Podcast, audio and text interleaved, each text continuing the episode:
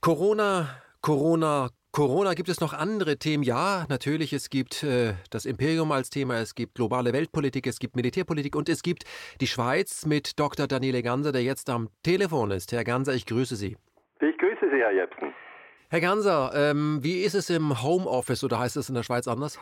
Es heißt hier auch Homeoffice, aber wir dürfen raus. Ich gehe jeden Tag eine Stunde raus in den Wald mit meiner Frau und meinen zwei Kindern und äh, ja, ich mache auch viel Homeschooling. Meine Tochter hat gerade eine Arbeit über Sophie Scholl geschrieben.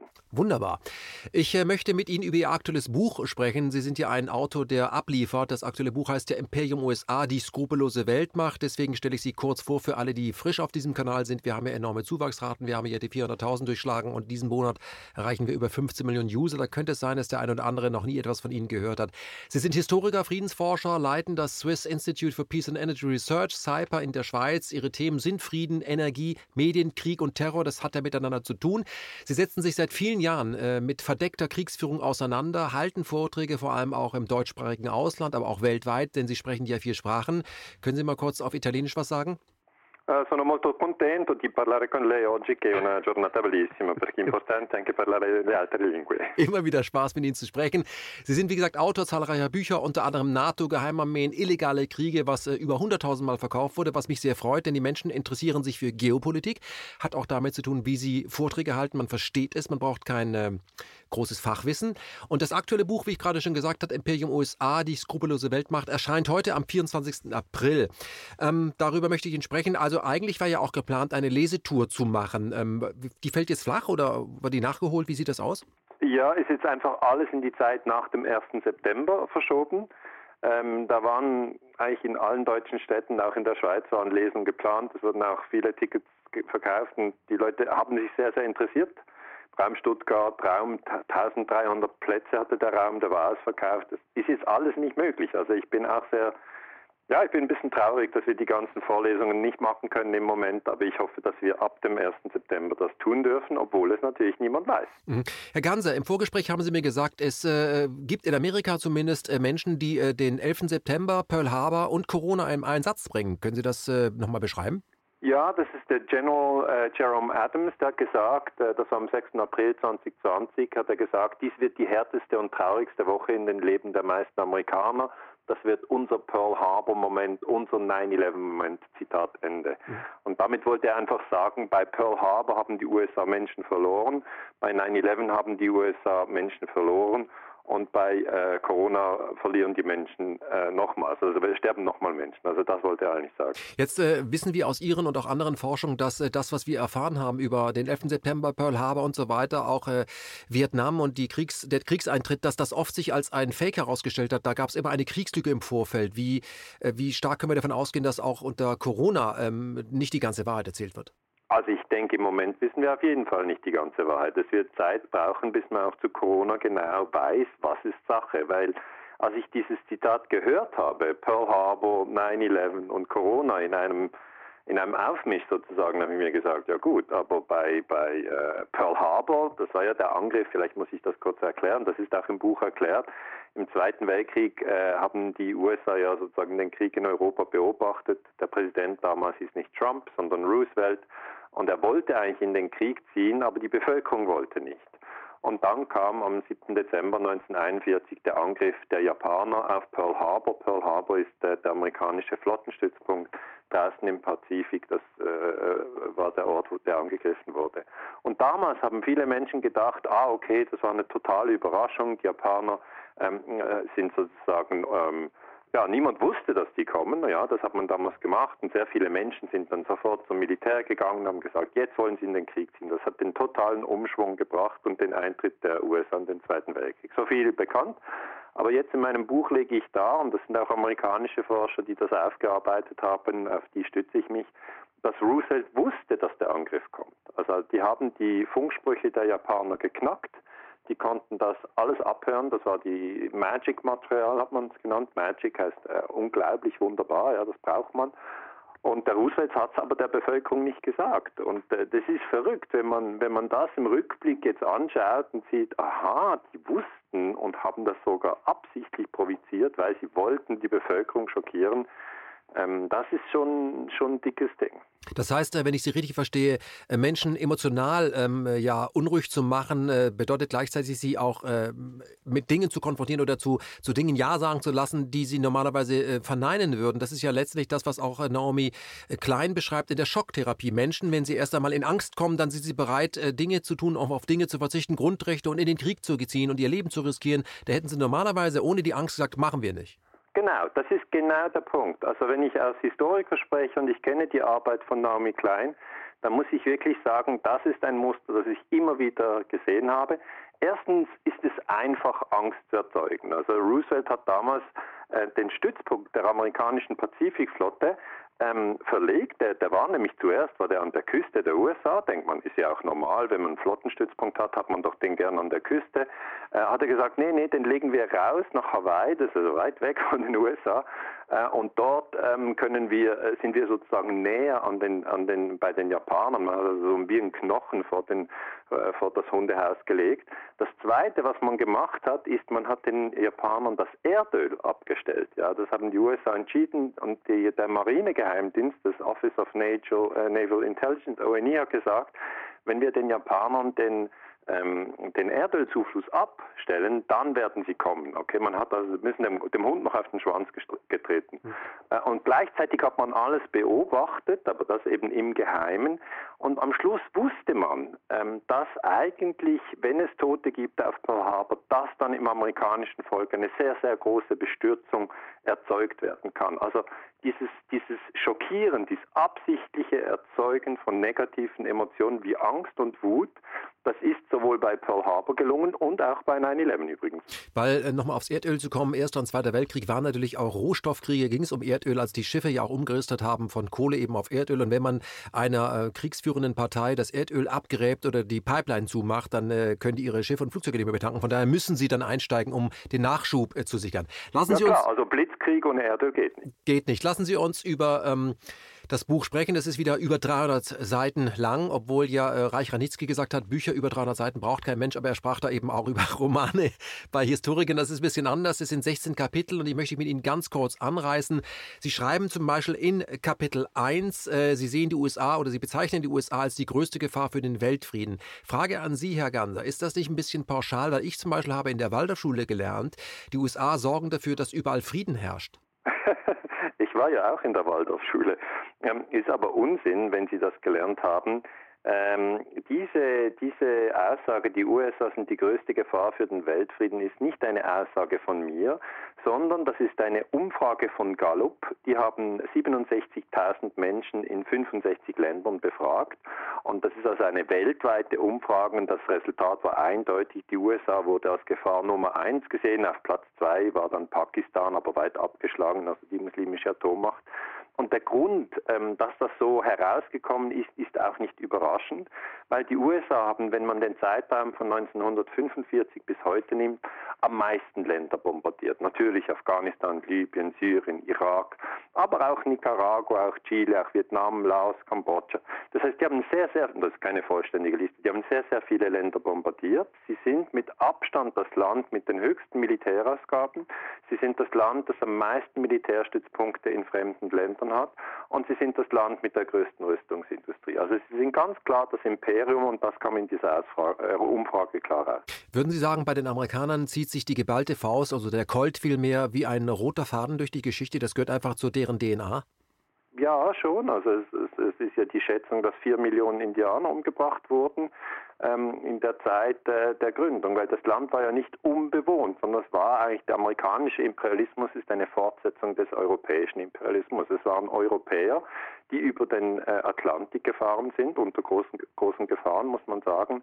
Äh, und man, man, schätzt, dass etwa sechs Millionen ähm, Indianer damals in Nordamerika gelebt haben, als 1607 die erste Basis Jamestown, also die erste Stadt oder Siedlung in, den, in Nordamerika gegründet wurde. Und, und dann um 1900 waren es weniger als eine Million, also etwa vier Millionen tote Indianer. Und äh, danach, daneben hatten sie den Krieg mit Mexiko natürlich inszeniert. Mexiko war damals äh, gerade in die Unabhängigkeit gekommen, war zuvor eine spanische Kolonie gewesen. Und auch dieser Krieg, interessanterweise der erste Krieg gegen ein anderes Land, der wurde mit Lügen verkauft. Man hat auch dort das, was Sie schon angesprochen haben, gemacht. Man hat die, die Emotionen äh, hochkochen lassen, indem man gesagt hat, ja, Mexiko hat angefangen, obwohl eigentlich die amerikanischen Truppen zuerst absichtlich in, in das äh, Staatsgebiet von Mexiko eingedrungen sind. Mhm. Würden Sie sagen, dass die äh, Vereinigten Staaten, also Nordamerika in diesem Fall, die USA, dass bei denen also der Genozid an den Ureinwohnern, dass das ähm, ja Teil der, dieser DNA der Vereinigten Staaten ist? Also ist die Zerstörung, ich nenne es mal die kreative Zerstörung,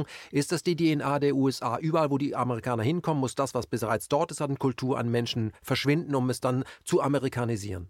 ich würde jetzt nicht sagen DNA, sondern das, was ich sagen würde, ist einfach dieser Genozid oder diese, diese doch massive Tötung. Man, die Forscher unterscheiden dann immer die verschiedenen Gebiete. Wo kann man von Genozid sprechen? In Kalifornien kann man auf jeden Fall von Genozid sprechen. Da sehr viele Leute gleichzeitig umgebracht. An anderen Orten sagt man, na, da war nicht so viel Absicht. Aber gut, unterm Strich wurden einfach, sagen wir nochmal, vier Millionen Indianer ausgerottet. Auch viele durch Krankheiten und, und, und, und, Viren und Bakterien, das muss man dazu sagen. Auch aber biologische Waffen. Biologische ja, Waffen wurden Ja, ja, man hat also, man hat Decken verschenkt, die aber eigentlich infiziert waren und das wusste man man. Das heißt, diese, diese, diese Brutalität und diese Rücksichtslosigkeit, ähm, die gibt es eigentlich in, in, in ganz verschiedenen Ländern. Ich habe sie auch im spanischen Imperialismus oder im portugiesischen Imperialismus oder im alten Rom. Also ich würde das jetzt nicht auf eine Nation runterbrechen, aber das Problem, das ich bei den USA sehe, ist, dass man sehr wenig darüber nachdenkt. Also in Deutschland wird ja sehr, sehr viel über die Verbrechen des Dritten Reiches nachgedacht, es wird darüber gesprochen. In den USA wird überhaupt nicht über, also fast nicht über, über die Ermordung der Indianer oder sozusagen äh, über den Syrienkrieg, dass man dort die CIA reingeschickt hat, um Assad zu stürzen. Da wird überhaupt nicht darüber reflektiert oder dass man Libyen bombardiert hat und Libyen jetzt in Schutt und Asche ist. Das ist kein großes Thema. Oder auch, dass der Irak, dass man den einfach kaputt gemacht hat oder dass man in Afghanistan die Al-Qaida aufgebaut hat oder dass man noch Laos und Kambodscha bombardiert. Ist kein Thema. Mhm. Ähm, gibt es äh, in den Vereinigten Staaten ein Denkmal für die ermordeten Indianer? Soweit ich weiß nicht. Also vielleicht gibt es das an einem Mord, da müsste mich ein Leser darauf hinweisen. Mhm. Weil ich weiß, es gibt ein Denkmal für die ermordeten Juden Europas. Ja, das gibt es, ja. Mhm. Aber da muss man auch den Unterschied sehen. Also in Deutschland ist es viel, viel fortschrittlicher.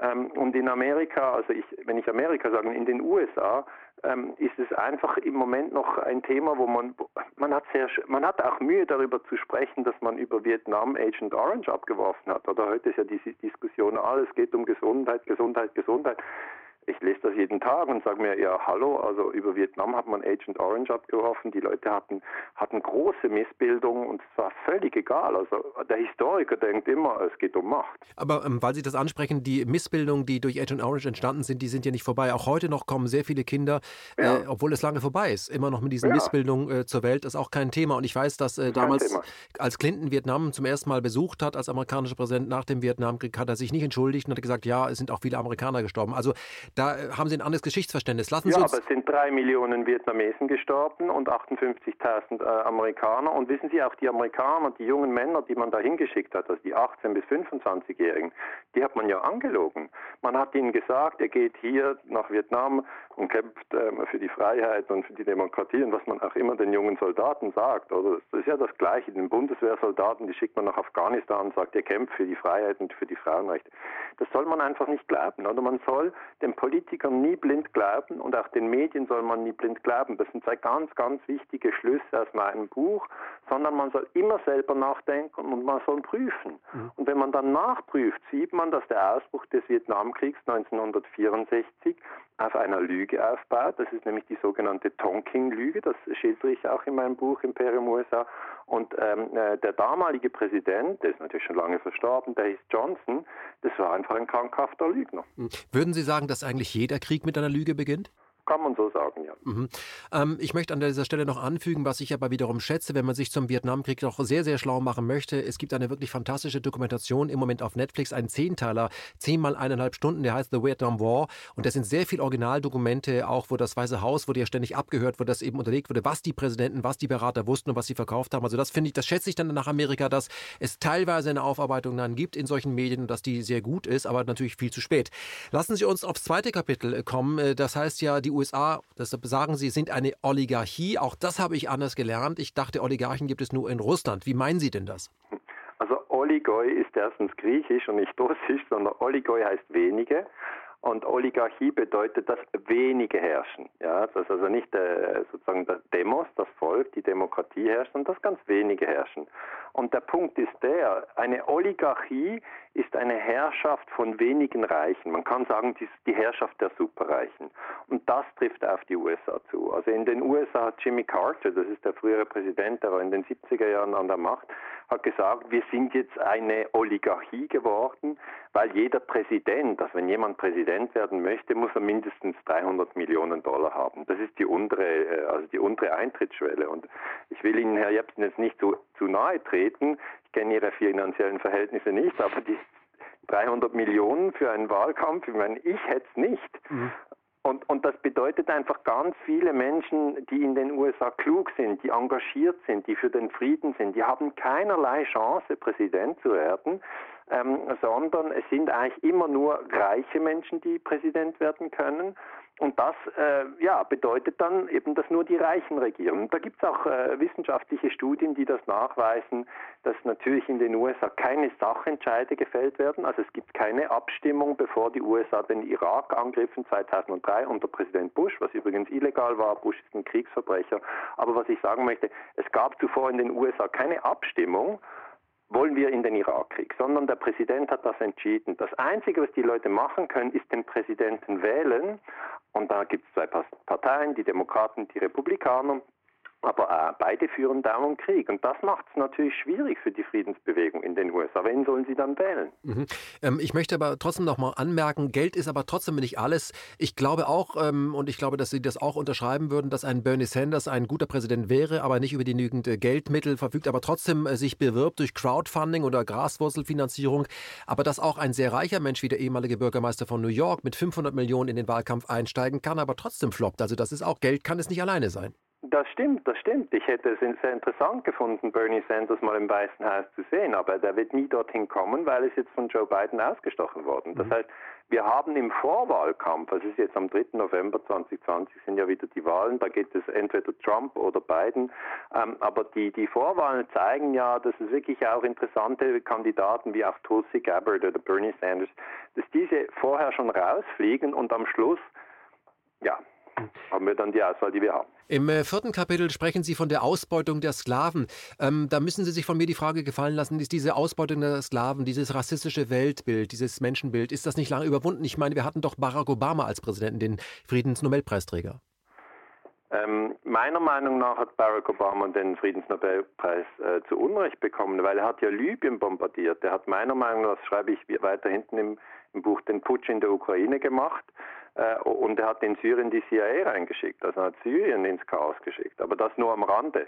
Was richtig ist, es ist gut, wenn äh, im Weißen Haus ähm, nicht nur Weiße sind, sondern auch ja, dünkler von der Haut her, Men Menschen mit dünklerer Haut. Das ist richtig, weil das erinnert eben alle daran, dass wir eine Menschheitsfamilie sind. Also jetzt im, im im November ist ja wieder die Auswahl zwischen zwei alten weißen Männern, muss man so mal wieder sagen. Mhm. Aber dieser Blick auf Barack Obama, weil er, weil er ja nicht der typische Präsident war, rein vom, vom, vom Äußerlichen, äh, da haben die Leute gedacht, er ist Martin, Martin Luther King, also der Bürgerrechtsanwalt ähm, und Friedensaktivist, den ich sehr schätze, oder er ist Malcolm X, oder ich weiß nicht, wer die Leute gedacht hätten, er ist. Aber das, ist er, das war er gar nicht. Mhm. Ähm, das heißt, äh, den Rassismus gibt es weiterhin in den USA, leider den gibt es natürlich weltweit. Rassismus gibt es weltweit. Darum betone ich im Buch, äh, dass eigentlich unabhängig von der Hautfarbe, unabhängig vom Einkommen, äh, unabhängig von der Religion und auch von der Sprache, jeder Mensch zur Menschheitsfamilie gehört. Das ist ein Begriff, der mir sehr, sehr wichtig ist. Wir sind 7,7 Milliarden Menschen und wir sollten uns nicht entlang von Nationalstaaten oder auch von, von, von Hautfarbe oder Religion gegeneinander aufhetzen lassen, weil das ist das, was man immer wieder sieht. Ähm, auch im Zweiten Weltkrieg wurden dann nach äh, Pearl Harbor wurden die Japaner, die in den USA geboren wurden, wurden deportiert, wurden in Lager eingesperrt. Hm. Wenn das, was Sie jetzt sagen, wenn ich das anwende, also dass wir alle Menschheitsfamilie sind, dann äh, spalte ich auch nicht in Reich-Arm, aber auch nicht in Frau-Mann, aber auch nicht in Religion und aber auch nicht in Rechts-Links. Ist das nicht dann Querfront? Ja, wenn man will, aber Querfront ist ja auch ein Spaltungsbegriff. Also Menschheitsfamilie ist ein Begriff, der das Gemeinsame betont. Und das ist das, was wir brauchen im 21. Jahrhundert. Ähm, weil ähm, sozusagen Spalten, ja, ist, ist etwas, das, das, das, das macht man die ganze Zeit. Aber wenn man sich bemüht und sieht, ja, warum denn der ganze Wahnsinn? Ja, die ganzen Kriege, die ich beschreibe im Buch, das ist schon sehr, sehr viel Lüge und sehr viel Gewalt. Aber absichtlich habe ich jetzt in diesem neuen Buch Imperium USA auch immer Leute aus der Friedensbewegung zitiert und die sagen immer das Gleiche. Die sagen immer, Leute, wenn es einen Konflikt gibt, erste Regel, keine Gewalt. Also nicht den anderen töten, weil er andere Meinung hat. Ähm, Im fünften Kapitel sprechen Sie von Nordamerika ist nicht genug als Überschrift. Ähm, eine Frage an Sie. Ähm, es ist klar, dass die Amerikaner, oder es ist, man kann es als Historiker bestätigen, dass seit der Gründung der Vereinigten Staaten dieses Land expandiert. Frage an Sie, was bedeutet das für den Rest der Welt und äh, wie viele Kriege haben denn die Vereinigten Staaten bei dieser Expansion in den letzten 200 Jahren geführt? Ja, sie haben sehr viele Kriege geführt. Man kann sie fast nicht mehr zählen. Also sie haben auf jeden Fall der erste Schritt war ja eben die, die Vertreibung und Vernichtung der Indianer. Und dann hätte man sagen können, ja, okay, jetzt haben sie zwischen äh, sozusagen Atlantik und Pazifik, haben sich die USA gegründet, sind dort äh, stabil vielleicht und äh, gehen nicht mehr weiter raus. Und das war's dann. Und die Opfer sind jetzt halt die, die Indianer. Im Süden haben wir Mexiko, im Norden haben wir Kanada. Das Land ist stabil. Aber so war es nicht. 1898 haben die USA dann entschieden, dass sie unbedingt noch Kuba haben müssen, weil sie gesehen haben, ähm, dass die, die Spanier schwach sind. Dann haben sie gedacht, ja, die Philippinen müssen wir auch noch haben und Puerto Rico müssen wir auch noch haben und Hawaii müssen wir noch haben. Und wenn man das auf einer Landkarte anschaut, äh, fragt man sich ja, warum sind denn die plötzlich, warum ist denn plötzlich Hawaii zu einem Teil der USA geworden? Das gehört ja gar nicht zur Landmasse. Und warum haben die Amerikaner einen Militärstützpunkt auf Kuba? Äh, Guantanamo übrigens äh, natürlich bis heute besteht dieser Militärstützpunkt, obwohl die Kubaner das nicht wollen. Und dann sieht man eben, dass es amerikanischen Imperialismus gibt. Und im Buch lege ich auch dar, dass es schon damals Kritiker dieses amerikanischen Imperialismus gab. Also als 1898 gab es schon Kritiker in den USA, die gesagt haben, wir können nicht jetzt äh, wie die Engländer oder die Franzosen auch Imperialisten werden. Wenn wir das tun, dann verraten wir unsere Werte. Und das haben sie getan. Sie gehen in zwei Kapiteln auf den Ersten und Zweiten Weltkrieg ein, vor allem die Rolle der Amerikaner, die ja, das beschreiben Sie auch im Buch en Detail, äh, beide Kriege ähm, ja, mit einsteigen wollten, um dazu von, zu profitieren davon. Also können Sie mal sagen, was war denn eigentlich der Grund, in den Ersten Weltkrieg einzusteigen? Das wollten die Amerikaner doch eigentlich, also die amerikanischen Bürger doch eigentlich gar nicht. Was war der Grund, äh, 1917 doch zu sagen, wir sind dabei? Ja, also man muss das wirklich betonen. Die amerikanische Bevölkerung wollte weder in den Ersten noch in den Zweiten Weltkrieg. Ähm, aber die Regierung äh, damals im Ersten Weltkrieg unter Wilson hat gesagt, wir müssen in den Krieg, äh, weil eben die Deutschen so böse sind. Es gab dann auch eine Abteilung äh, für Propaganda, ähm, die von den bösen, bluttriefenden Hunden äh, geschrieben hat, The German Beast, also die, die Bestie aus Deutschland. Man müsse jetzt unbedingt in diesen Krieg ziehen.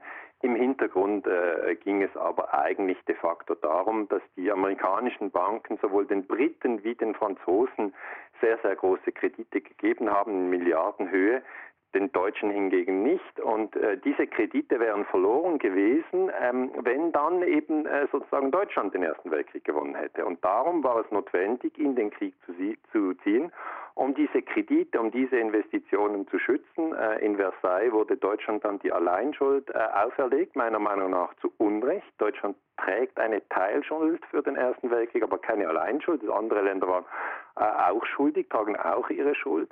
aber indem man Deutschland die Alleinschuld auferlegt hat, und da waren die amerikanischen Banken sehr, sehr ähm, federführend, hat man bewirkt, dass Deutschland das Geld an Frankreich und an Großbritannien überwiesen hat und danach ging es in die in, die USA zurück und so wurden die Kredite bedient. Also ich sage, ich beobachte beim Ersten Weltkrieg einfach auch, dass es oft um Macht und Geld geht.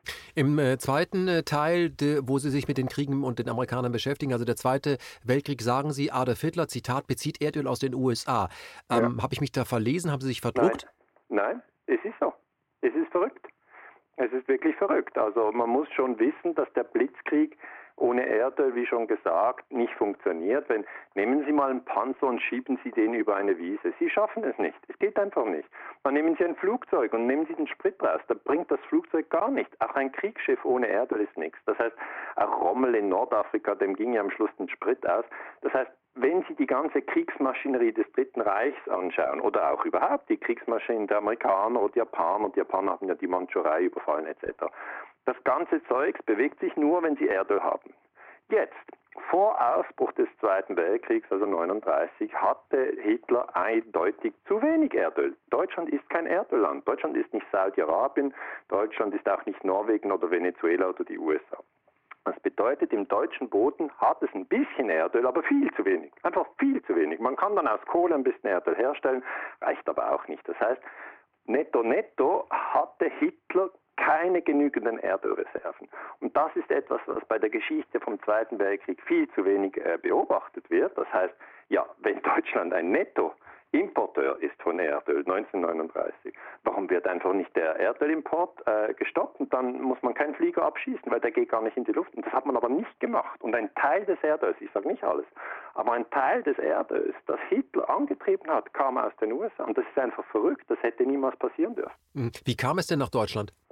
Ja, über die, über die äh, Erdölhändler, ja. Also das ExxonMobil, das sind Vertrieber aus Spanien waren dabei ging über ganz verschiedene Kanäle, aber das Interessante ist ja, dass Roosevelt sehr wohl wusste, dass Erdöl eine strategisch wichtige Funktion hatte im Zweiten Weltkrieg, also Roosevelt, der Präsident der USA im Zweiten Weltkrieg, und er hat den Japanern den Erdölhahn zugedreht. Also das ist ja diese, wenn man das mal vergleicht, äh, sieht man, aha, er dreht, und das beschreibe ich im Buch ausführlich mit Zitaten und Quellen, er dreht den Japanern den Erdölhahn zu, den Deutschen nicht. Da sitze ich hier in der Schweiz, mache mir meine Gedanken und sage mir, Warum eigentlich? Naja, ich denke mal, ich versuche jetzt mal, und ich weiß es natürlich auch, ich habe auch ein langes Gespräch mit Effenberger äh, geführt. Adolf Hitler hatte, was das angeht, einen gemeinsamen Feind mit denen, die ihn unterstützt haben. Er wollte ja Russland platt machen und von daher wäre es ja dumm gewesen, wenn man dasselbe Ziel hat, dass man nicht dafür sorgt, dass die Panzer auch Richtung Moskau rollen. Ging ja dann anders äh, los. Auch interessant ist, dass äh, als die Amerikaner äh, bemerkt haben, dass äh, die Deutschen in der Lage sind, auch äh, synthetisch Benzin herzustellen, dass sie erst im letzten Kriegsjahr die größte Tankstelle, nämlich IG Farben, bombardiert haben. Also von daher kann man schon schon sehen, das war äh, taktisch sind sie sehr gut, muss man sagen. Also ähm, sie, sie, unterstützen denjenigen, also wenn sie unterstützen denjenigen, der denselben Feind hat und wenn der dann weg ist, dann servieren sie das ab. Das ist eine alte Kriegstaktik. Ich würde nicht unbedingt sagen, dass es amerikanisch ist, aber so denken viele vielleicht Generäle. Lassen Sie uns Geostrategie. Geostrategie also, also Truman, ist das. Truman hat äh, Truman, der dann Roosevelt ersetzt hat, also Roosevelt starb Ende des Zweiten Weltkriegs und dann kam Truman äh, ins Amt und hat äh, Atombomben auf, auf, Japan geworfen. Aber Präsident Truman, bevor er Präsident war, war, war im Senat und im Senat hat er gesagt, ähm, er findet es gut, dass die Deutschen Russland angreifen, weil er eben ein Feind des Kommunismus war, äh, dem russischen Kommunismus damals, ein Feind von Stalin und dann hat er gesagt, ist doch gut, wenn Hitler und Stalin sich gegenseitig abschlachten, ähm, das, die sollen das möglichst lange machen. Er, er wolle aber auf keinen Fall, dass am Schluss Hitler gewinnt. Also es kann durchaus so gewesen sein, dass man in Washington sich gesagt hat, komm, wir beliefern die Deutschen mit Erdöl, weil dann bringen sie die Russen um, die Russen bringen die Deutschen um und so werden zwei Rivalen, die die USA als Rivalen gesehen haben, äh, geschwächt. Und das ist einfach eine Strategie, äh, die der normale Bürger in der Schule nicht lernt. Man sagt, das ist unmöglich, es kann gar nicht sein und überhaupt was auch immer.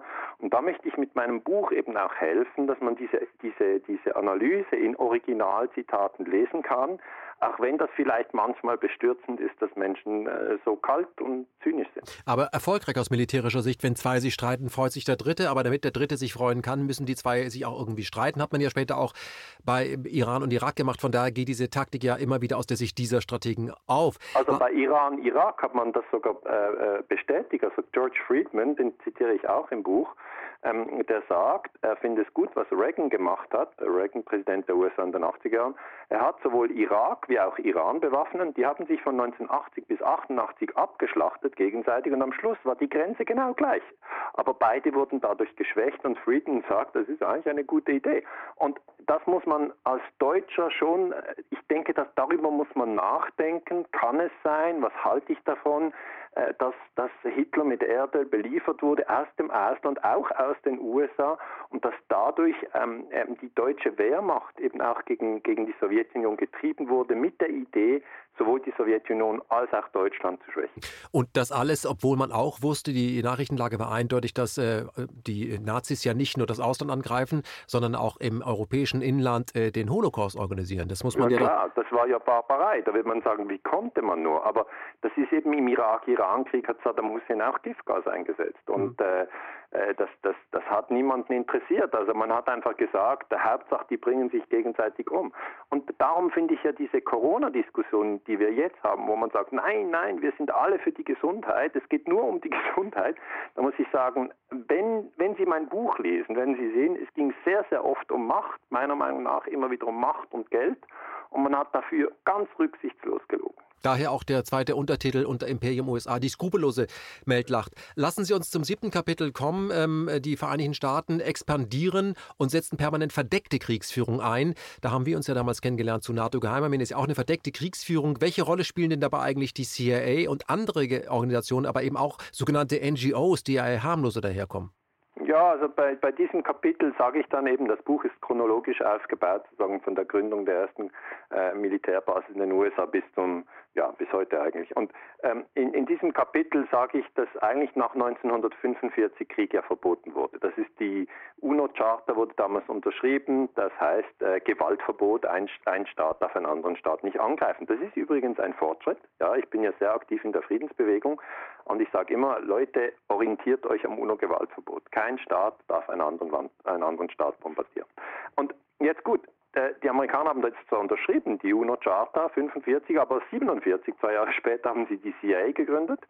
Und die CIA ist eben der Auslandsgeheimdienst und der hat immer wieder äh, Krieg geführt. Das heißt, er hat im Iran 53 die Regierung gestürzt von Mossadegh, das war illegal. Vorher waren die aber noch in Syrien. Ja, die waren in Syrien, ja, das muss man, viele erinnern sich gar nicht daran, dass der, die CIA schon öfters in Syrien war. Ähm, und sie waren, sie waren dann an Guatemala äh, 54, sie haben 73 haben sie die Regierung in Chile gestürzt. Und im Buch schreibe ich auch ganz klar, dass im Kongo Lumumba getötet wurde. Das war der erste demokratisch gewählte Präsident ähm, des, des Kongo. Und das ist einfach ein sehr, sehr schweres Verbrechen. Und ich beschreibe mit einem Originalzitat aus einer Sitzung des National Security Councils, das ist eigentlich der entscheidende, ähm, die entscheidende Gruppe im Weißen Haus, die halt über Krieg und Frieden entscheidet. Da hat Eisenhower gesagt, äh, man soll äh, Lumumba eliminieren. Ja, und der, der, der Mann, der in der Sitzung dabei war und das Protokoll führte, der hat gesagt, danach war zehn Sekunden einfach Stille. Herr Ganser, ich möchte Ihnen eine Frage zur Art der Recherche stellen. Sie sind ja schon etwas länger raus aus der Uni, da man, da muss man noch in die Archive gehen. Wie ist das denn eigentlich heute, wenn Sie heute in ein äh, Archiv, ein amerikanisches Archiv wollen, was ich gut finde, dass es das gibt? Ich weiß nicht, ob es auch solche russischen Archive gibt. Ähm, müssen Sie da hinfahren oder können Sie das heute digital tun? Ich kann es digital tun. Also das Wichtigste ist einfach, dass man die Sprache spricht. Mhm. Ich werde ja auch immer gefragt, warum forschen Sie nicht zu Russland und nicht zu, zu China, ja? Weil da gibt es ja auch Machtmissbrauch. Und der Punkt ist, ich kann kein Russisch und ich kann kein Chinesisch. Mhm.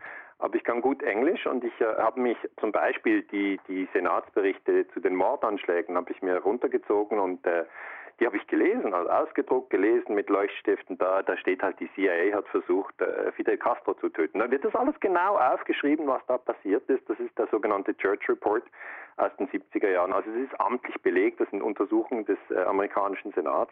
Und das ganze Buch ist so äh, ähm, geschrieben, dass ich sehr vorsichtig bin. Also ich, ich, ich schreibe nur etwas, wenn ich es genau recherchiert habe. Eine Frage, Herr Ganser, wieso äh, geben die Amerikaner sich diese Blöße, dass sie das aufschreiben und dann auch noch Leuten wie Ihnen zukommen lassen, indem sie dort reindringen dürfen und ganz legal recherchieren? Das ist doch bescheuert. Ja, weil die USA natürlich auch Leute haben, die sagen, wir sind eine Demokratie. Und in einer Demokratie ist natürlich die Legislative, der Senat und das äh, House of Congress, also der, der Kongress besteht aus diesen zwei Kammern, aus dem Senat und dem House of Representatives. Und im Senat gibt es 100 Männer oder Frauen sind auch drin. Und die sind eigentlich äh, sozusagen verantwortlich, dass die Regierung nicht irgendwelche Länder überfällt und illegale Dinge tut.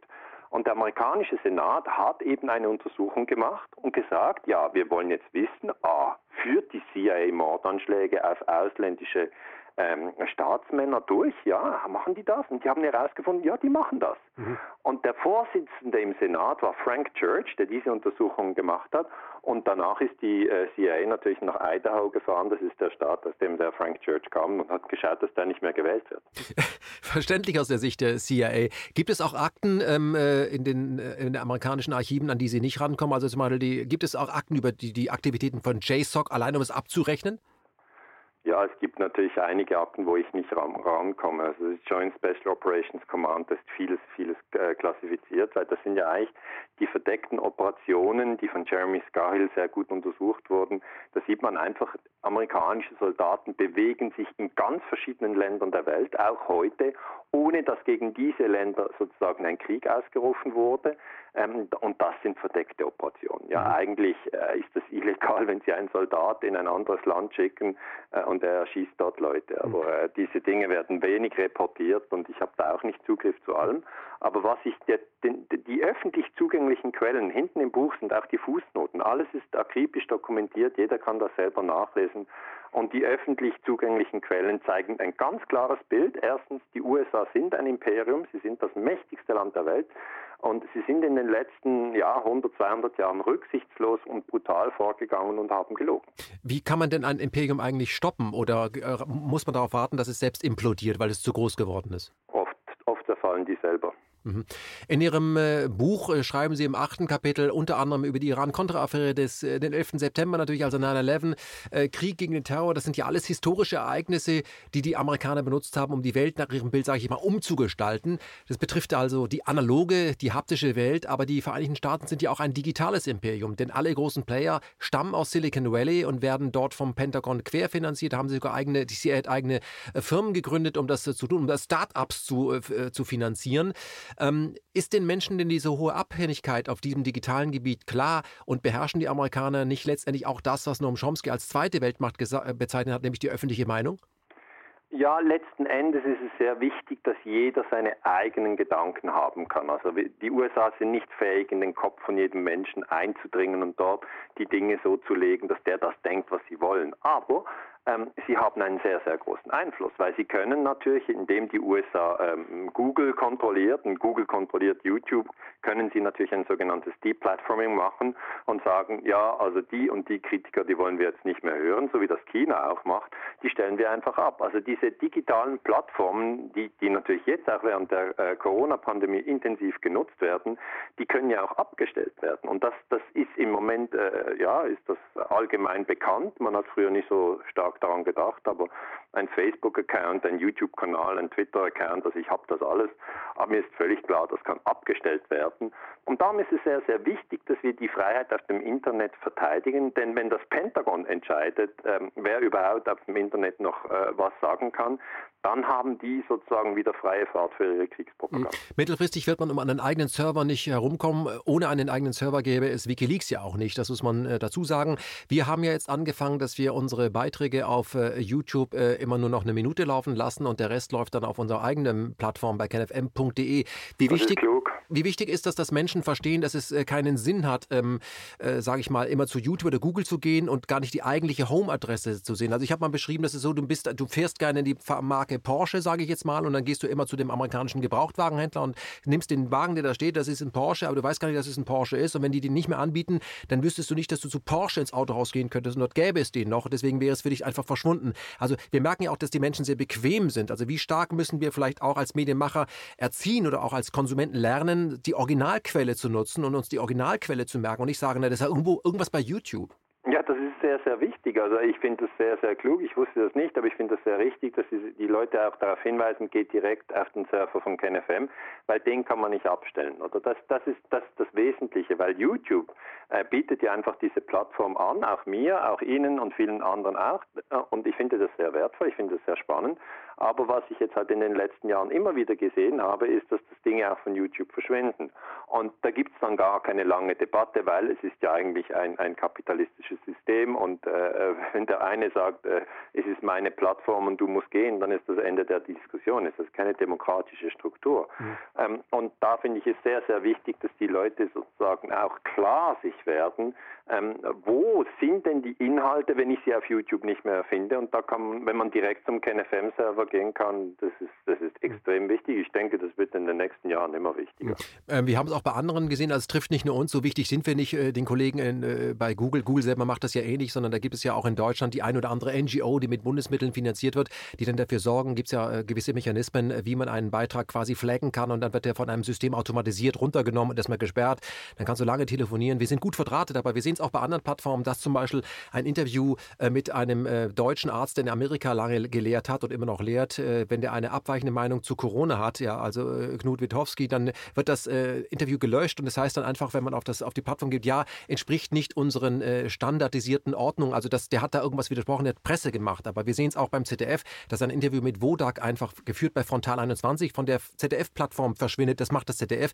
Also da kann man schon erkennen, das Imperium ist längst da angekommen, wo wir uns jeden Tag aufhalten, nämlich ja, im klar, Netz. Es ist Informationskrieg. Es ist ein Informationskrieg. Ähm, lassen Sie uns äh, eine andere Frage, oder da sind wir dabei, noch ausführen. Wie wichtig ist die, die in Zukunft äh, die Macht über die eigenen Daten zu haben?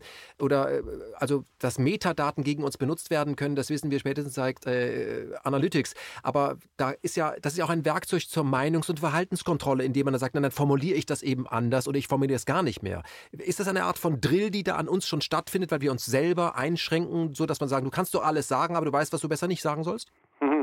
Na gut, ich sage alles, was ich denke. Oder das ist die Sache, die ich mache. Aber ich habe schon auch die Erfahrung gemacht, dass gerade wenn man zum 11. September sich kritisch äußert, dass man dann zuerst einen negativen Eindruck, äh, Eintrag bei Wikipedia bekommt. Das, das beschreibe ich übrigens auch im Buch. Also wer sich kritisch zu 9-11 äußert, ich sage ja da, das dritte Gebäude WTC 7, das wurde gesprengt.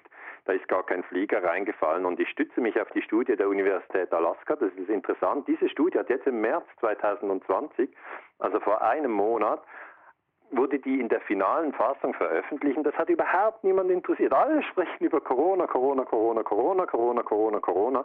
Äh, und äh, wenn eine wirklich ganz wichtige neue Einsicht zu den Terroranschlägen vom 11. September kommt, sagen die Leute, ja, also 19 Jahre her. Gut, aber das, was ich sagen wollte, ist, ähm, man wird dann eigentlich diffamiert, ähm, äh, auch in verschiedenen, ja, eben Wikipedia. Viele Leute haben immer noch das Gefühl, das sei ein unabhängiges Lexikon. Aber das stimmt nur, wenn sie wissen wollen, was ist denn die Hauptstadt von Frankreich. Mhm. Oder wie viel Giftgas hat angeblich Assad eingesetzt? Wenn Sie Collateral Murder nochmal veröffentlichen wollen, da wird Ihnen, werden die Videos Ihnen auch runtergenommen, wie wir das äh, gesehen haben. Ja, oder man sieht wie Julian Assange, das ist ja eine Riesenfrechheit, während wir hier immerhin noch telefonieren können, sitzt der in London in einem, in einem Gefängnis. Er ist aber ein Journalist.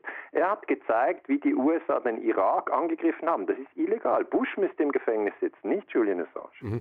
Lassen Sie uns äh, auf das zehnte Kapitel kommen. Dort heißt es, wie kann Eurasien sich aus dem Klammergriff des Imperiums lösen? Da muss ich Ihnen eine Frage stellen, Herr Ganser. Ähm, angenommen, wir schaffen es, uns aus dem Klammergriff der USA äh, zu lösen, landen wir dann nicht automatisch im Würgegriff eines anderen Imperiums? Also wie demokratisch ist China? Wie demokratisch ist die, die, ähm, die Seidenstraße?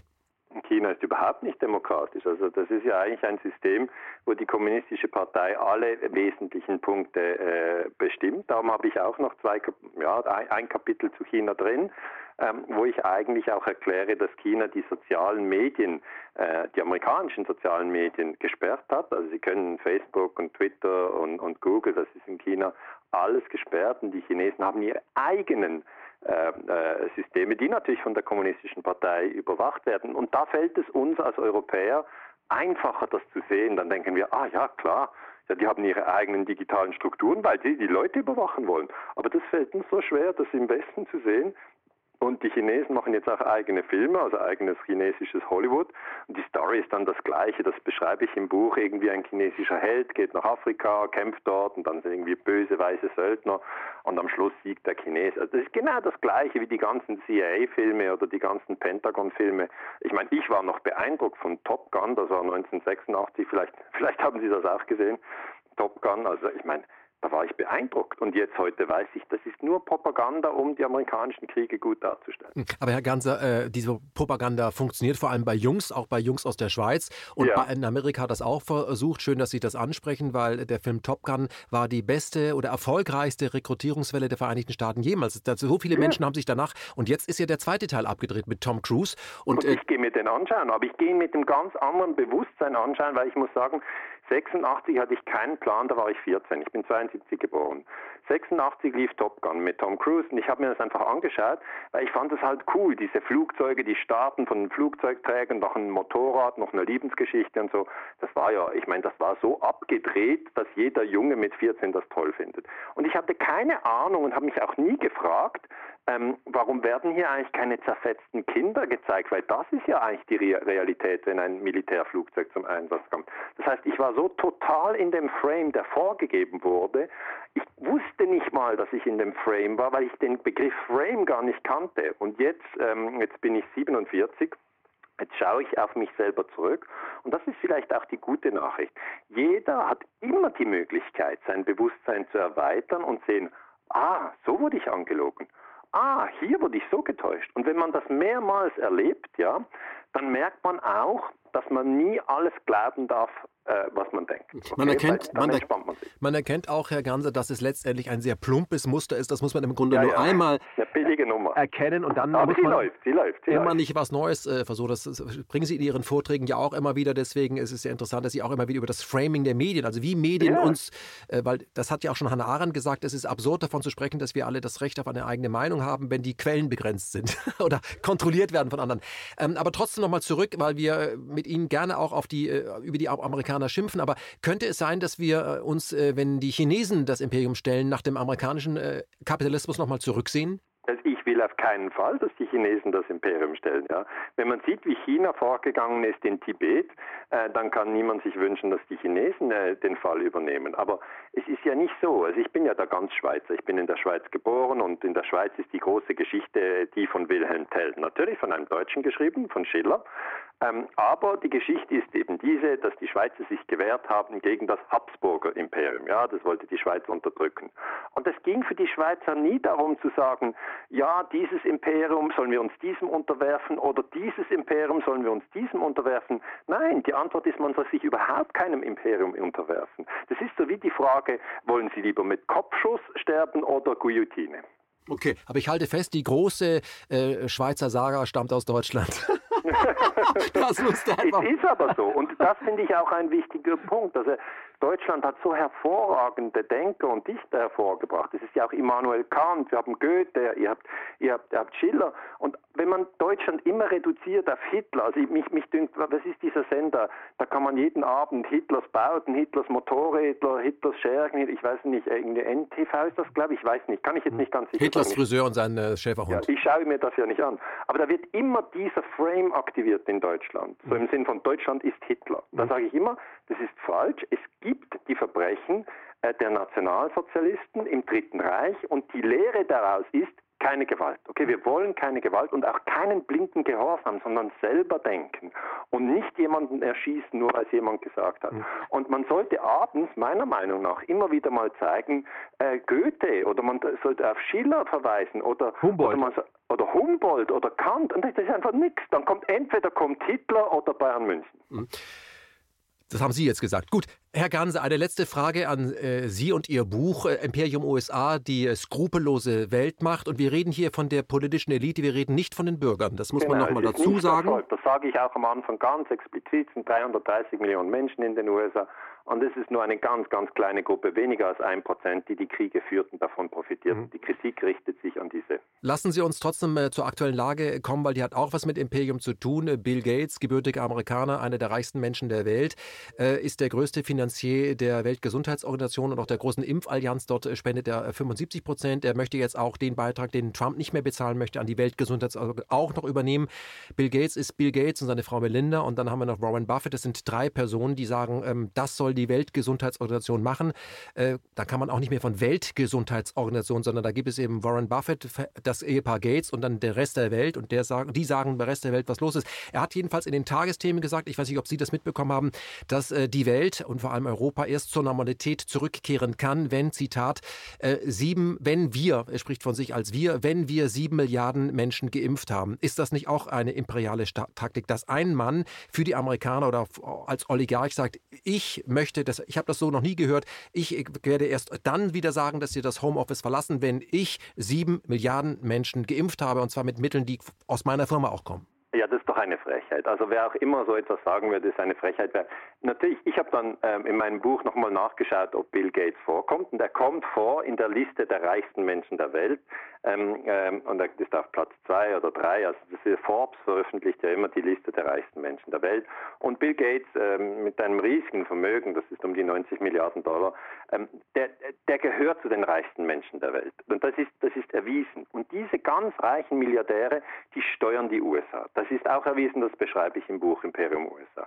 Und diese haben nun jetzt natürlich das Gefühl, ja, es ist ein bisschen langweilig, nur die USA zu steuern, wir würden gerne die ganze Welt steuern. Und das sind diese Allmachtsfantasien, dass sie so ähm, eigentlich entscheiden, was geht und was nicht geht. Und das darf nicht so sein, weil das demokratische Prinzip ist eben dieses, jeder Mann und jede Frau eine Stimme. Das heißt, ob jemand ein Milliardär ist oder ob er nur 10 Euro auf dem Konto hat, spielt keine Rolle in der Demokratie grundsätzlich vom Textbuch her, ja, sondern da heißt es, jeder Mensch hat das Recht, seine Meinung einzubringen. Mhm. Und ich denke, das ist jetzt auch in dieser Corona-Krise wichtig, ja, dass man nicht den Milliardären sozusagen die Diskussionsplattform über, übergibt. Ich sage, der, Bill Gates kann sich einbringen, er darf seine Meinung sagen, aber andere sollen doch auch ihre Meinung machen, sagen, weil das ist ganz, ganz wichtig, dass wir jetzt ganz verschiedene Meinungen hören, weil nur so können wir uns letztendlich äh, ein Bild machen, was überhaupt läuft. Ich sage nur, bei 9-11, das, ist, das, das hat ziemlich, ziemlich lang gedauert, bis ich da begriffen habe, was läuft da genau.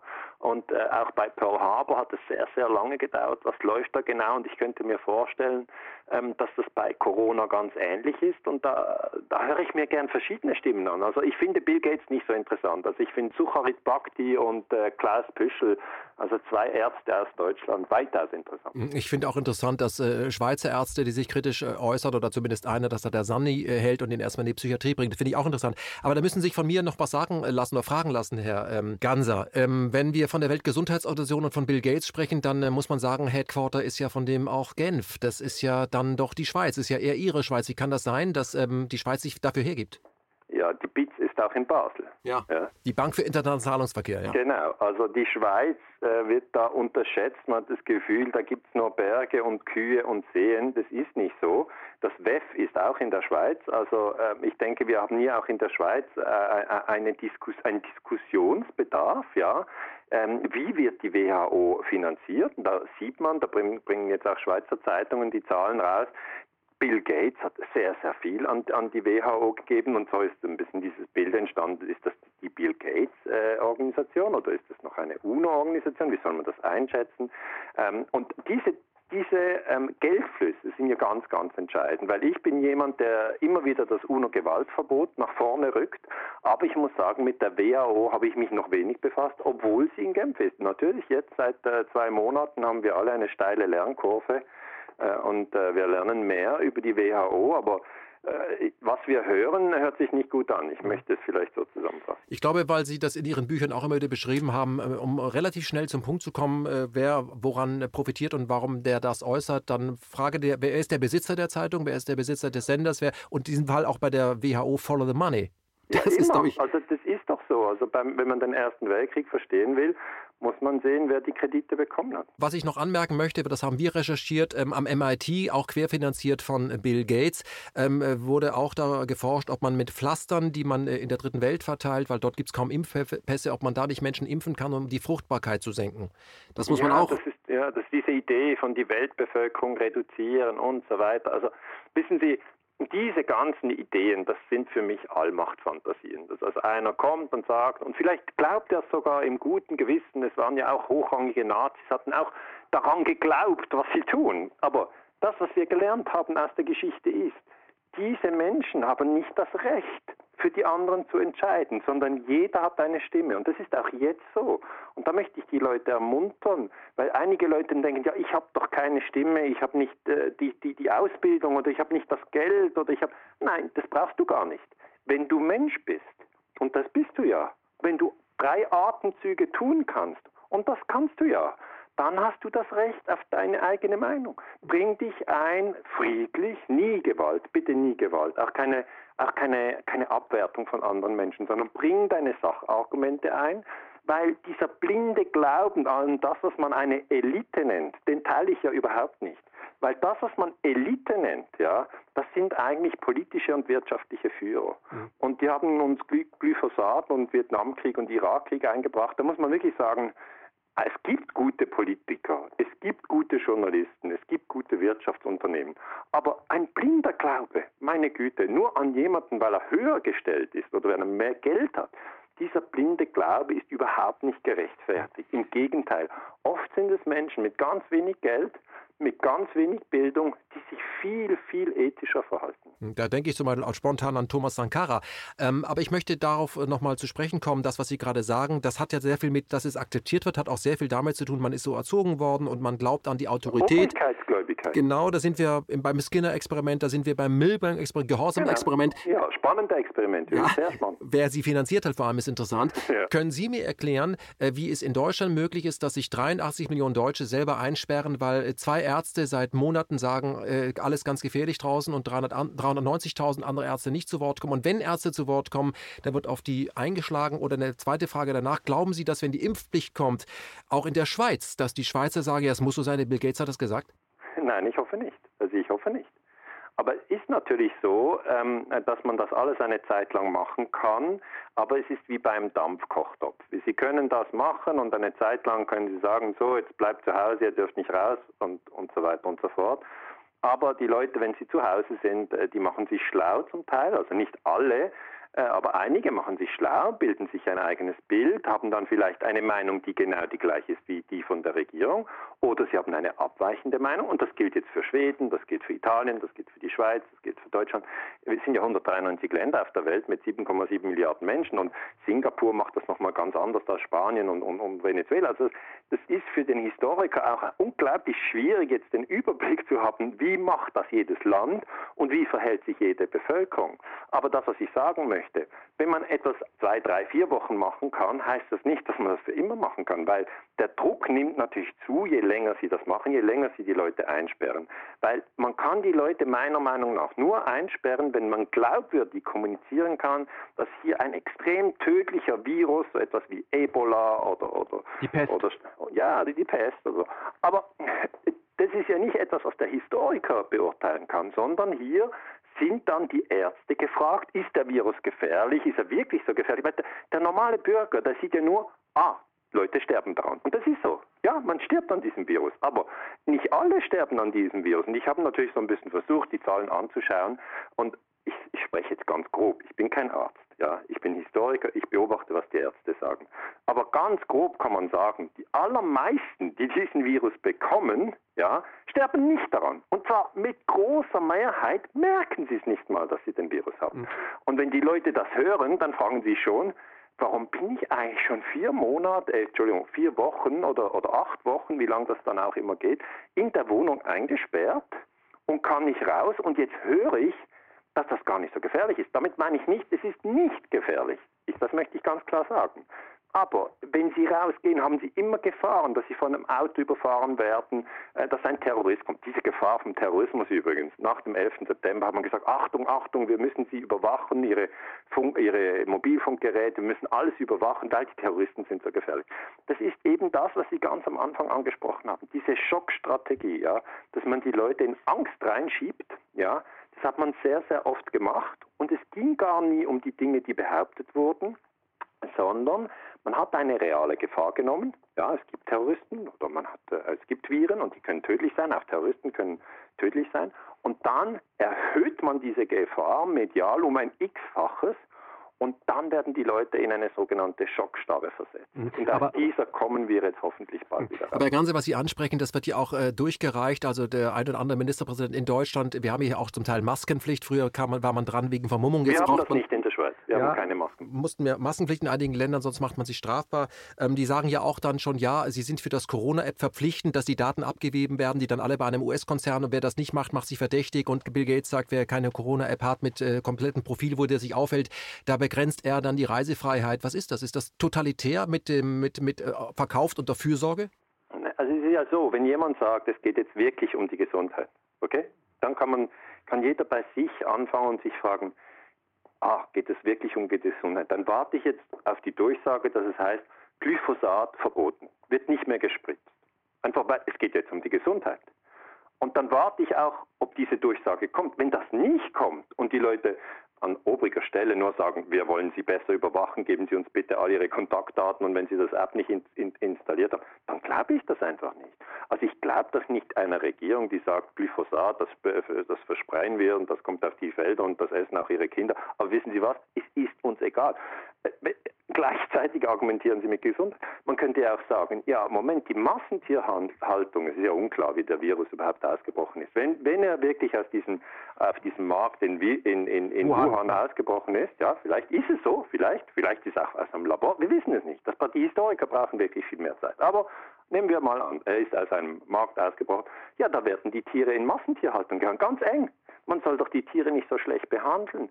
Die Tiere werden auch in Deutschland und in der Schweiz in Massentierhaltung gehalten. Da wird es immer wieder Viren und Bakterien geben. Wenn wir jetzt sagen, okay, Gesundheit ist uns ganz, ganz wichtig, dann erwarte ich eher, dass man sagt, ja, die Massentierhaltung, das geht nicht mehr, das können wir so nicht mehr machen. Wir können schon Fleisch essen. Ich persönlich bin Vegetarier, aber ich sage, wir können schon Fleisch essen, aber dann müssen die Tiere artgerecht gehalten werden und nicht so wie Sardinen aneinander gepresst und dann mit Antibiotika vollgestopft, dass sie nicht krank werden. Das heißt, dieses ganze Argument Gesundheit, das können wir schon durchdiskutieren.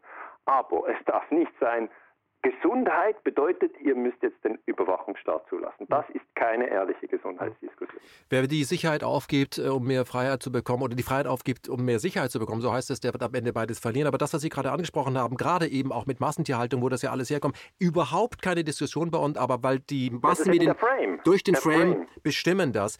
Eine der Frame wird immer, darf ich das noch sagen, der Frame, wenn ich, ich habe jetzt in den letzten zwei Monaten sehr viel Zeit gehabt, um zu lesen, da hatte er keine Vorträge, die Vorträge wurden alle abgesagt. Und ich sehe immer den gleichen Frame. Das heißt immer, es geht um Gesundheit. Und dann wird der Frame aber sofort eingeengt und dann heißt es, die Antwort ist Impfung. Jetzt das, und dann noch das nächste, Ihr Handy müssen wir tracken. Also das sieht man ja jeden Tag. Wenn, wenn, wenn man den Frame mal durchblickt hat, dann muss man sich fragen, äh, wie war das nochmal mit der Gesundheit? Das Wichtigste ist doch Ernährung und Bewegung. Das ist in jedem Gesundheitsbuch auf Seite 1.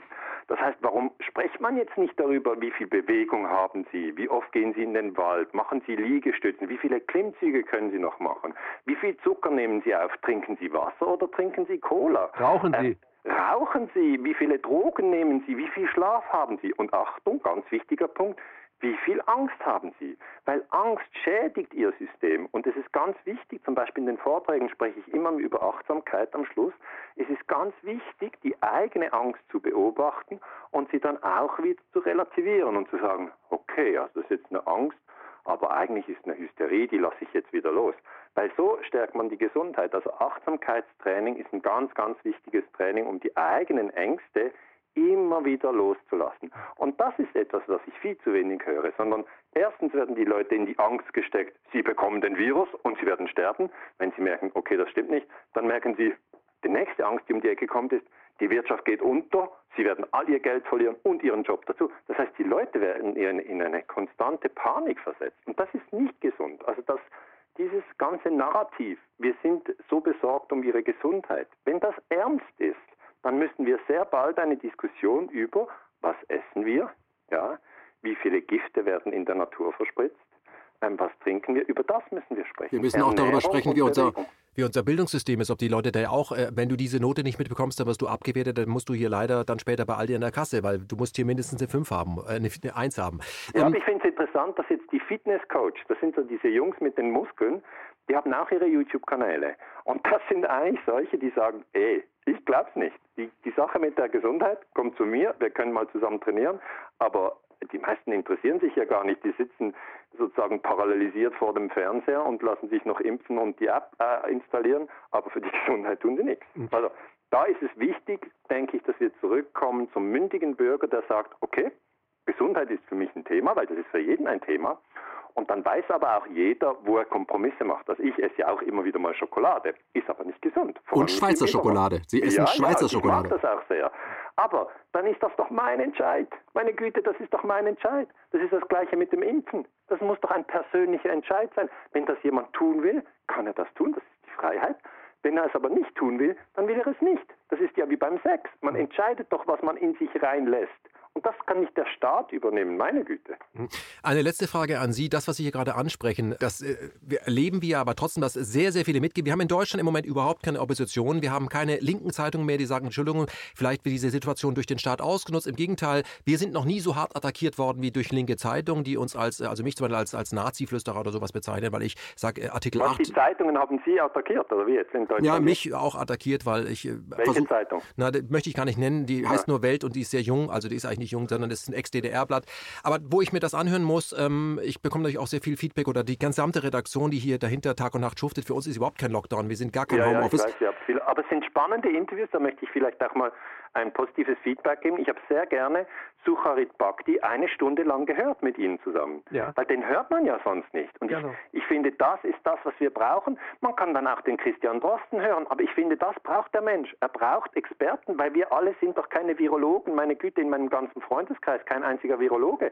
Das heißt, es braucht doch jetzt die Experten, und die sollen sprechen. Und ich finde, da hat KenFM sehr gut die Möglichkeit gegeben und man kann das jederzeit schauen. Also wenn man sagt, jetzt interessiert es mich, gibt man das ein. Mhm, aber genauso äh, Infosperber Schweiz oder auch äh, Swiss ja, Propaganda Research. Genau. Wirklich tolle. Aber nochmal zurück, wir haben überhaupt keine Opposition. Wir haben auch äh, am Rosa-Luxemburg-Platz zum Beispiel ist die Zentrale der Linken. Also das ist abgeschlossen. Gegenüber sitzt, wie gesagt, die Welt. Man schlägt auf uns ein und jeder, auch ehemalige Taz-Mitarbeiter, die sich für die Freiheit einsetzen, sind plötzlich querfront und rechtsradikal und so weiter. Also die, die, das ist versagt. Ich sehe auch nicht, dass, ähm, sage ich mal, Greta Greta jetzt da ist. Also Greta könnte sagen, hey, so ist die Welt, wie ich sie haben wollte. Wenig ja, Autos, wenig Verkehr. Ihr seht, also es geht, das habe ich immer gefordert, also geht nicht. Ich sehe auch keine Antifa, die sagt, Entschuldigung, wenn, wenn der Höcke von der AfD genau das jetzt gemacht hätte, dann wäre das Faschismus. Also kann man, das, die haben sich ja nicht abgesprochen. Kann man vielleicht sagen, dass die doch ein bisschen gesteuert sind, weil die bleiben dann schon im Homeoffice, wenn äh, ganz oben das gewünscht wird. Wie viel Opposition ist in der Opposition? Ich weiß es wirklich nicht. Also ich weiß es nicht. Für mich ist dann der konkrete Fall 99 als Deutschland Serbien bombardiert hat, weil für mich war, war wunderbar, dass Deutschland von 45 bis 95, das sind ja 50 Jahre, keine Kriege geführt hat. Ich bin ganz tief in der Friedensbewegung verwurzelt ähm, und ich fand das dann sehr, sehr traurig, als man 99 Serbien bombardiert hat. Aber übrigens, und das habe ich jetzt im neuen Buch Imperium USA auch wieder drin, ähm, dass der Antrieb kam aus den USA. Also Clinton hat gesagt, äh, Schröder, SPD und Fischer, äh, Grüne, ihr kommt mit, wir bombardieren jetzt Serbien. Es war aber illegal. Also von wo soll denn die Opposition kommen? Äh, links, rechts, das, also pff, nein, also das ist, das ist für mich jetzt nicht so, dass die linken Zeitungen jetzt die Opposition bringen, sehe ich nicht. Die haben auch für mich ein anderes Beispiel, die 9-11-Aufklärung. Also die 9-11-Aufklärung, äh, die kam letzten Endes über die Universität Alaska. Leroy Halsey hat diese Studie gemacht. Es waren einige, ganz wenige. KenFM hat da mitgemacht, Rubicon hat mitgemacht. Äh, Multipolar-Nachdenkseiten. Also, Multipolar-Nachdenkseiten. Ja. RT Deutsch hat einiges gemacht. Aber, aber vom Spiegel, von der Süddeutschen Zeitung, von der FAZ oder von der Jungen Welt habe ich zu 9-11-Aufklärung einfach nichts, nichts gesehen.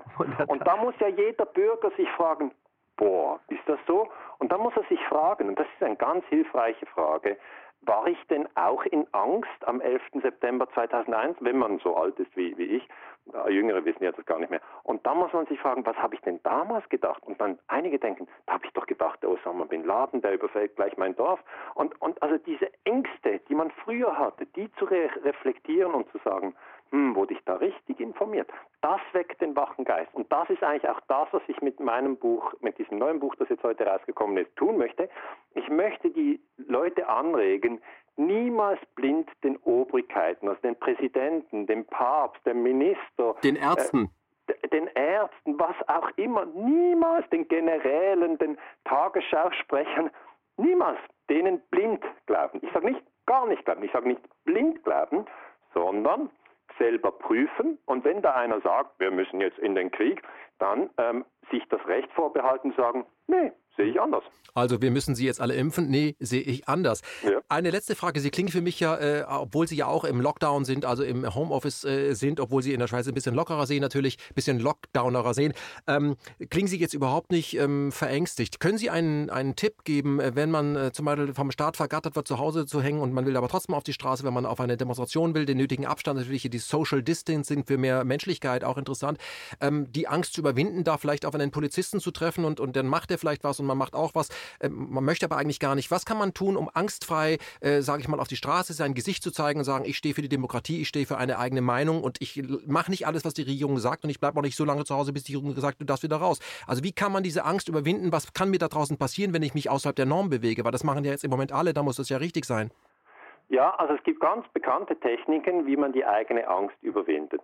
Und diese Techniken, ein, ich kann hier nur eine sagen, ist zum Beispiel das Atmen. Man soll ganz, ganz tief einatmen, dann wieder ausatmen, dann wieder einatmen und eine Zeit lang den eigenen Atem beobachten. Ja? Weil das, was dann passiert, ist diese ganze Energie, die zuvor im Denken drin ist. Ja? Das Denken rattert, rattert, rattert, gerade wenn man schon sehr lange eigentlich Medien konsumiert und fernschaut und YouTube schaut und auch noch dieses Interview hört und noch jenes, dann rattert das Denken und es kommt von einem Problem zum nächsten. Und dann hat man vielleicht sogar Mühe einzuschlafen, weil, weil die Gehirnaktivität so hoch raufgeschraubt ist, dass man gar nicht mehr runterkommt. Hingegen, wenn man tief atmet, dann beruhigt man sich. Man sagt, okay, diese ganzen Dinge sind da draußen und man denkt darüber nach. Wenn man aber tief atmet, kommt man wieder in den Moment.